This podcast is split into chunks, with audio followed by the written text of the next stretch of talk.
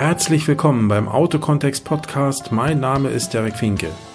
Hier geht es Woche für Woche um Themen wie Strategie, Marketing, Werbung, Trends oder auch Digitalisierung in der Automobilbranche. Vielen Dank, dass ihr dabei seid und euch die Zeit nehmt. Ich freue mich auf euch und lasst uns einfach anfangen. Hallo Leute, herzlich willkommen zurück hier beim Autokontext Podcast. Hallo, hier ist Derek Finke. Heute bewegt mich ein Thema, das ich äh, in unserer lieben Fachzeitschrift Autohaus gelesen habe, beziehungsweise in dem Fall bei Autohaus Online. Da gab es diese Woche die, wie immer, die Frage der Woche. Die Frage der Woche hieß dieses Mal, was ist aus Ihrer Sicht die größte Gefahr für den stationären Autohandel? Und ähm, die Antworten haben mich ehrlich gesagt nicht wirklich überrascht. Umso mehr macht es vielleicht Sinn, aus meiner Sicht jedenfalls, einfach nochmal darauf einzugehen. Es gab äh, insgesamt fünf verschiedene Auswahlmöglichkeiten, die man ankreuzen konnte. Ich nenne sie einfach mal und gebe auch gleich mal die Ergebnisse dazu, dass wir schon mal einen Einstieg haben, wo es denn hier lang geht. Also nochmal die Frage war, was ist aus Ihrer Sicht die größte Gefahr für den stationären Autohandel? Antwort Nummer eins oder Möglichkeit Nummer eins war Direktvertrieb der Hersteller. Da haben 36 Prozent gesagt, oh ja, das ist die größte Gefahr. Zweite Auswahl war Online-Plattformen von branchenfremden Dienstleistern. Das waren immerhin 19 Prozent. Dann gab es als dritte Möglichkeit alternative Mobilitätsangebote. Das waren nur drei Prozent, die das als ähm, Bedrohung wahrnehmen oder als äh, Gefahr für den stationären Autohandel.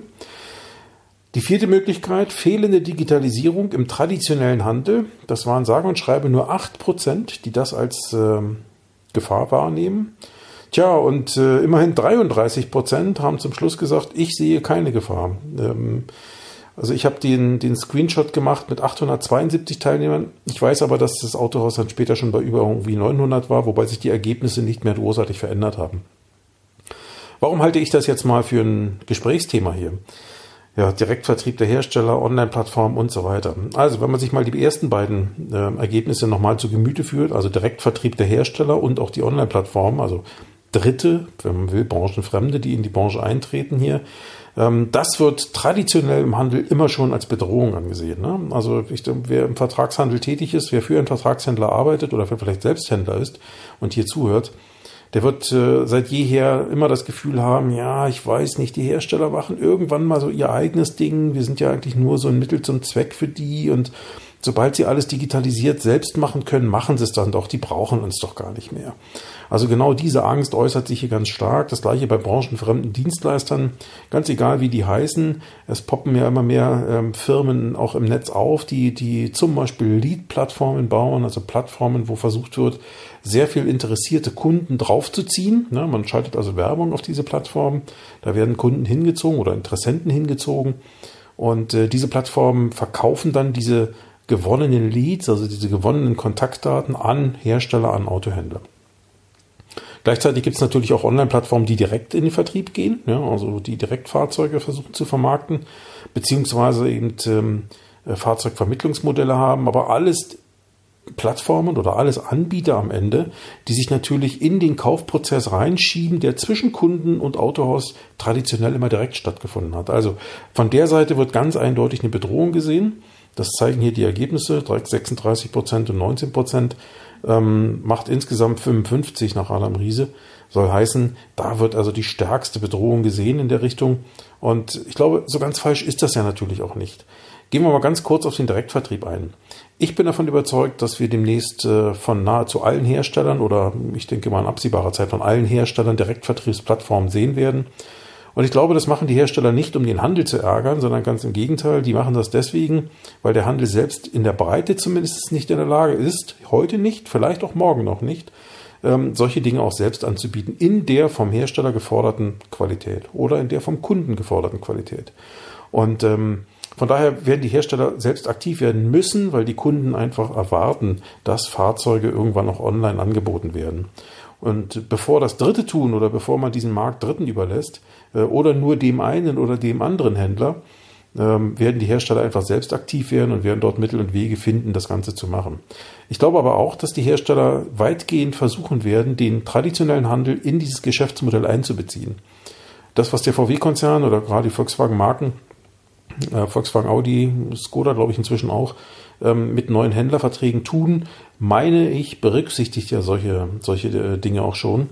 Soll heißen, da versucht man eben nicht am Handel vorbei Geschäft zu machen, sondern ganz im Gegenteil, man versucht den Handel mit einzubeziehen und zwar genau da, wo er seine Stärken hat. Und seine Stärken hat der Handel, wenn man es jetzt mal ganz trocken betrachtet, eben zumindest bislang nicht im Online-Geschäft, sondern in dem, was eben außerhalb des Netzes passiert. Also überall da, wo Menschen zusammentreffen, wo Menschen Interessenten, ja, Fahrzeuginteressenten auf einen, einen Händler treffen, da macht der Handel im Regelfall einen guten Job. Und ähm, ich glaube, das ist auch das, was die Hersteller so einfach nicht können und vielleicht sogar auch gar nicht wollen, weil sowas kostet auf Dauer eben auch viel Geld. Und ähm, ich denke also von daher, der Direktvertrieb der Hersteller wird kommen. Ja, auf der einen Seite, das ist vielleicht auf, erstmal eine schlechte Nachricht, ne, wenn man es so, so sieht. Aber auf der anderen Seite, glaube ich, ist es gar keine so schlechte Nachricht für den Handel, weil ich glaube, der Handel wird einbezogen. Ähm, und äh, die Vorteile beider Seiten, der Hersteller hat Kapital, der Hersteller hat auch Möglichkeiten, solche digitalen Plattformen in Stringenz nachher umzusetzen. Und der Handel hat eben die Möglichkeit, das, was er traditionell gut kann, also Beziehungen zu Kunden pflegen, Beziehungen zu Kunden aufbauen, ähm, Beziehungen knüpfen am Ende, beziehungsweise dann eben auch das Geschäft abwickeln, ähm, dem Kunden einfach äh, ähm, ein gutes Gefühl mitgeben. Ich glaube, das sind Dinge, die der Handel im Regelfall gut kann und die der Hersteller nicht kann. Und wenn man dann beides zusammenwirft, dann kommt am Ende eben doch wieder ein gutes Produkt raus. Also insofern sehe ich da eigentlich gar keine große Bedrohung auf den Handel zukommen. Ich glaube eher, dass sich beide Seiten dieses Geschäftsmodell teilen werden. Der zweite Punkt, Online-Plattformen von branchenfremden Drittanbietern, ähm, wird hier auch als große Bedrohung gesehen. Immerhin 19 Prozent haben sich da geäußert.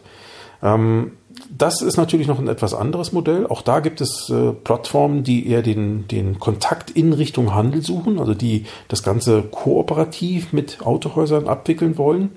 Ähm, aber es gibt sicherlich auch Plattformen, die einfach ihr eigenes Ding machen. Und ähm, vermutlich haben auch beide Varianten in dieser Richtung irgendwie ihre, ihre Berechtigung. Ähm, die eine wird vielleicht hier erfolgreicher sein, die andere da erfolgreicher sein. Aber natürlich kann man mit solchen Plattformen ähm, ja vielleicht nicht in der Form rechnen, wie man zum Beispiel mit einem Hersteller rechnen kann. Ne? Wenn ich Vertragshändler bin und mit, mit, mit einem Hersteller per Vertrag ähm, auf ein bestimmtes Geschäftsmodell verbunden bin, dann habe ich das natürlich in der Form mit den Online-Plattformen im Regelfall nicht. Das ist eher so, dass die ihr Geschäftsmodell durchdrücken. Klar, machen Hersteller das auch. Ähm, aber am Ende suchen die sich einfach, wen sie dafür brauchen. Und ob der jetzt Händler A oder Händler B heißt, ist denen vielleicht eher mehr egal. Ähm, wie gesagt, da gibt es sicherlich Abstufungen. Die einen sind eher händlertreuer oder händlerfreundlicher, die anderen weniger. Aber ich glaube, natürlich auch hier, ja, da gibt es Plattformen, die werden, die werden auch vermehrt noch in das Geschäftsmodell eindringen und äh, auch Teile davon übernehmen. Äh, insofern, ja, da gibt es eine Gefahr. Ähm, hier sehe ich aber den Handel nur bedingt in der Lage, auch wirklich eingreifen zu können. Ich denke, größere Händler können sowas leisten, die ähm, auf der einen Seite genügend Standorte haben, die auf der anderen Seite aber eben auch genügend äh, Kapital haben, solche Dinge anzubieten. Ähm, kleinere Händler, einzelne kleinere Händler, glaube ich, werden da Schwierigkeiten bekommen, selbst zum Beispiel so eine Online-Plattform aufzubauen, weil sowas eben doch äh, recht kapitalintensiv ist, zumindest die Installation, also die, die Begründung von solchen Dingen. Und ähm, ja, insofern ähm, könnte ich mir höchstens vorstellen, dass Händler sich zu Kooperationen zusammenfinden, ob das jetzt die klassischen Einkaufsgesellschaften sind, wie in der ANAC oder wie sie alle heißen, die sowas übernehmen, oder ob Händler sich äh, individuell, regional zum Beispiel zusammenfinden und solche Dinge machen. Äh, auch das könnte eine Möglichkeit sein, aber ich glaube, da müssten viele Händler auch kulturell erstmal über ihren Schatten springen, solche Kooperationsmöglichkeiten überhaupt in, in Betracht zu ziehen. Ja. Ja, dann kommen noch drei weitere Punkte, die von dem Handel eher weniger als Problem oder als Gefahr gesehen werden. Punkt drei war hier alternative Mobilitätsangebote. Da reden wir zum einen natürlich über ja, Autovermietung, über Carsharing zum Beispiel. Wir reden aber auch über die neuen Mobilitätsangebote, die kommen von Firmen wie zum Beispiel Cluno, ähm, was eigentlich, wenn man es mal ganz platt sagen darf, nichts weiter als Langzeitvermietung an Kunden ist. Natürlich verpackt man sowas heute in, in, in, mit besserem Papier und mit schönerer Schleife. Äh, dann nennt sich das eben nicht mehr so öde Langzeitvermietung, sondern dann nennt sich es dann eben ganz anders. Äh, flexible äh, Mobilitätslösung oder wie auch immer man es beschreiben möchte, soll heißen, der Kunde bindet sich nicht so lange wie zum Beispiel bei Finanzierungs- oder Leasingverträgen an ein Fahrzeug. Er bindet sich eine kürzere Zeit an, an, an die Geschichte und vor allen Dingen, er hat den großen Vorteil über eine ja, quasi Full-Service-Lösung. Er zahlt also praktisch eine Rate und ist in dem Sinne bis auf Sprit nachher noch fast alle Sorgen los. Ähm, wenn mal irgendwas kaputt geht an dem Auto, interessiert ihn nicht. Ähm, irgendwelche Rücksprachen mit der Werkstatt, ob das noch repariert werden soll oder nicht repariert werden soll, braucht den Kunden auch nicht zu interessieren. Er hat einfach nur ein Fahrzeug gebucht und wenn das nicht äh, fährt, dann bekommt er über den Zeitraum ein Ersatzfahrzeug vom Mobilitätsanbieter, beziehungsweise das Auto rollt und er muss sich um nichts weiter kümmern. Ja. Also insofern diese typischen alten Mobilitätsangebote, die kommen ja jetzt langsam in den Markt. Wir sind also erst noch da in einer Phase, glaube ich, wo, wo das Wachstum erst losgeht. Ähm, soweit ich weiß, kommt im nächsten Jahr auch Fair.com aus den USA hier rüber und wird sowas ähm, anbieten wollen. Und ich könnte mir vorstellen, dass das tatsächlich ein Thema ist. Einerseits für Flottenkunden, sicherlich sehr interessant, weil ich glaube, dass auch Flottenkunden oder überhaupt gewerbliche Kunden im Allgemeinen ähm, mehr und mehr das Problem haben, dass sie nicht mehr langfristig planen können. Ja? Äh, so wie es uns allen ja auch geht. Keine Ahnung, ich habe auch keine Glaskugel. Ich denke, kein Unternehmer hat die Glaskugel und könnte genau sagen, ja, in drei Jahren, in fünf Jahren wird das und das eintreten. Natürlich hat man Ziele, die man verfolgt und natürlich möchte man auf oder natürlich arbeitet man auf bestimmte Themen hin oder auf bestimmte Ziele hin, die man erreichen möchte. Das ist alles ganz klar. Aber grundsätzlich glaube ich, als Unternehmen heute zu sagen, ich kaufe mir eine Flotte von X Autos ähm, und die setze ich die nächsten drei Jahre ein, halte ich für in, in vielen Branchen für immer schwieriger. Und deswegen werden eben auch viele Unternehmen ähm, oder wird so, so, eine, so eine Mobilitätslösung für viele Unternehmen einfach äh, attraktiv sein, weil man bindet sich für einen deutlich kürzeren Zeitraum an ein Fahrzeug ähm, hat dazu noch das, das Full-Service-Angebot, ist also auch da alle sorgenlos, ähm, kann im Zweifelsfall bei einigen Anbietern auch mit bestimmter Vorankündigungsfrist in den bestehenden Verträgen das Fahrzeug wechseln, wenn man anderen Bedarf hat. Ähm, natürlich zahlt man dafür, dafür eine etwas höhere Rate, hat dafür aber eben deutlich mehr Flexibilität. Ähm, das gleiche übrigens gilt auch für Privatkunden. Es gibt auch immer mehr Privatkunden, die auf diesen Trichter verfallen, ähm, die einfach keine Lust mehr haben, ins Autohaus zu gehen und sich da mit all den administrativen Prozessen herumzuschlagen oder mit den Folgeprozessen, die nachher irgendwie mit dem Auto zu tun haben, äh, die einfach sagen, hey, ähm, ich möchte ein Auto haben, dafür eine feste Rate bezahlen und eigentlich alle Sorgen los sein. Und wenn es geht, dann wäre es für mich noch ideal, wenn ich im Sommer ein Cabrio und im Winter ein Allradauto fahren kann. Ne? Also der Traum des, des Kunden, da größtmögliche Flexibilität zu erreichen, ähm, der kann natürlich vielleicht nicht hundertprozentig, aber doch in, in, in bestimmtem Maße von solchen äh, Anbietern abgedeckt werden. Ähm, Stand heute ist das sicherlich noch keine große Gefahr. Das muss man sicherlich so sehen. Aber perspektivisch kann ich mir gut vorstellen, dass das einen erheblichen Anteil im Markt einnimmt. Und ich kann nur jedem Händler empfehlen, der heute schon vielleicht eine Autovermietung im Haus hat, eine eigene Autovermietung, dass er sich Gedanken macht, mit seinen Kunden spricht, ähm, mit Marktteilnehmern spricht, um rauszubekommen, gibt es da eventuell einen Bedarf, den ich heute noch nicht decke der mein bestehendes Geschäftsmodell einfach ergänzt oder erweitert ähm, und der mir dabei hilft, diese Themen dann einfach voranzutreiben und vielleicht das bestehende heutige Geschäftsmodell, also den klassischen Verkauf von Autos ähm, oder von diesem heutigen Geschäftsmodell ein bisschen weniger abhängig zu werden. Ja, also insofern auch das, die Gedanken würde ich mir auf jeden Fall machen als Unternehmer heutzutage. Der dritte Punkt, fehlende Digitalisierung im traditionellen Handel wird nur von acht Prozent als Gefahr angesehen. Und da glaube ich, ähm, wäre es mal ganz gut, Eigenwahrnehmung und Fremdwahrnehmung miteinander abzugleichen.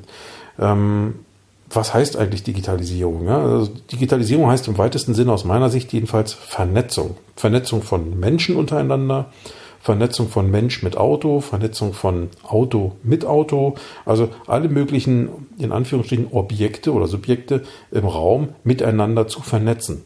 Ähm, zumindestens, wenn es erstmal in Richtung Markt geht. Ähm, intern, auch im, in einem Unternehmen, gibt es natürlich Ansätze zur Digitalisierung. Das können eben Prozesse sein, die digitalisiert werden, die heute vielleicht noch manuell ausgeführt werden oder mit, viel, mit einem hohen manuellen Anteil ausgefüllt werden, die künftig vielleicht von Hard- und Software in irgendeiner Form übernommen werden können, aber heute noch nicht werden. Äh, ich glaube, da haben wir durchaus noch, noch Handlungsbedarf in einigen Bereichen.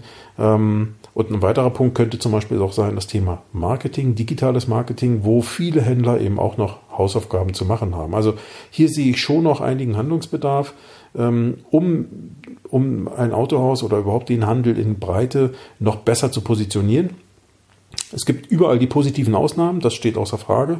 Ähm, aber ich glaube, in der Breite ist der Handel noch nicht richtig gut aufgestellt bei dem Thema ähm, und äh, kann da schon noch das ein oder andere tun. Ja, und der letzte Punkt, ich sehe keine Gefahr. 33 Prozent äh, waren der Meinung, ähm, alles ist in Ordnung, die Welt ist toll und das Leben geht weiter. Äh, wahrscheinlich so wie bisher. Und irgendwie ist es schon geregelt oder andere regeln es. Also den 33 Prozent kann ich, kann ich zumindest aus meiner Erfahrung nur ans Herz legen, sich jetzt nicht entspannt zurückzulehnen, auch wenn man vielleicht für seinen Betrieb erstmal keine direkte Gefahr sieht. Ähm, trotzdem die Augen offen zu halten und sich Gedanken zu machen, was könnte denn unter Umständen auf mich zukommen. Heute haben wir es ja schon, aber auch morgen und vor allen Dingen übermorgen. Welche Möglichkeiten muss ich in Betracht ziehen? Welche Risiken muss ich unter Umständen in Betracht ziehen? Welche ja, vielleicht neuen Angebote kann ich schon in Betracht ziehen, die unter Umständen mein Geschäftsmodell, mein Geschäft direkt beeinflussen. Ja, und dann muss man sich einfach Gedanken machen, wie muss ich damit umgehen? Wie will ich damit umgehen? Und ähm, ja, ich denke, zu sagen, ich sehe keine Gefahr, halte ich schon für, das halte ich eigentlich für die Gefahr, äh, wenn man es mal überspitzt sagen möchte. Also hier würde ich mich nicht entspannt zurücklehnen, sondern wirklich mal aktiv daran arbeiten und gucken, was kann ich in meinem Geschäftsmodell unter Umständen noch ergänzen. Ja, so viel so erstmal zur Frage der Woche, die mir einfach mal so auf der Seele gebrannt hat hier. Ähm, wie gesagt, ich musste etwas schmunzeln, als ich die Ergebnisse sah halte das jetzt zwar nicht für eine große Überraschung und ich glaube auch jeder Unternehmer oder auch jeder, jede Führungskraft in meinem Autohaus, die, die mit Verantwortungsgefühl da draußen unterwegs ist, ähm, wird sich aus meiner Sicht natürlich den Problemen stellen und die Dinge auch annehmen äh, und sich auch Gedanken machen. Aber ähm, wie gesagt, wenn fast äh, die Hälfte der Anbieter oder die Hälfte der Antwortenden hier sagt, boah, die Welt ist eigentlich in Ordnung, dann weiß ich nicht. Also das halte ich immer noch für ein bisschen zu viel. Also da denke ich mal, sollten wir uns alle nochmal an, an ähm, hinterfragen und überlegen, ob das wirklich die richtige Antwort sein sollte. Auf die Herausforderung, vor denen wir insgesamt als Branche heutzutage stehen. Okay, das soll es äh, in diesem Podcast gewesen sein. Ich würde mich freuen, wenn ihr vielleicht eure Kommentare dazu abgeht, abgebt, nicht abgeht, Entschuldigung, abgebt, ja, mit BT. Ähm, wenn euch der Podcast gefällt, äh, würde ich mich auch freuen, wenn ihr ihn bewertet, bei iTunes am besten. Äh, ich bettel nicht um Sterne, gebt mir so viel, wie ihr das für richtig haltet. Äh, bitte aber nur darum, wenn ihr mir weniger als vier Sterne gebt, dann bitte auch unbedingt mit Kommentar dazu, damit ich weiß, warum, warum ist das so, äh, was kann ich unter Umständen besser machen, damit auch euch dieser Podcast hier gefallen könnte. Denn mir geht es ja nicht darum, hier ähm, Zeitverschwendung zu produzieren, sondern am Ende soll jeder ja irgendwas mitnehmen können. Manchmal ist das nur eine ganz Kleinigkeit ja, und manchmal ist es eben etwas mehr. Aber ich glaube, man kann immer dazu lernen. Und ähm, ja, also insofern, mir macht Spaß und deswegen würde mich freuen, wenn er mich da bewertet. Ähm, und äh, ansonsten über Facebook, wie gesagt, über die Facebook-Page ähm, Autokontext auch gerne in die Diskussion gehen hätte ich Freude dran, um einfach auch dazu zu lernen, mit Leuten in Kontakt zu kommen und zu gucken, hey, was bewegt euch, was bewegt mich ähm, und äh, ja, vielleicht können wir auch da voneinander lernen. Also in diesem Sinne vielen Dank und dann bis zum nächsten Mal. Tschüss, euer Derek.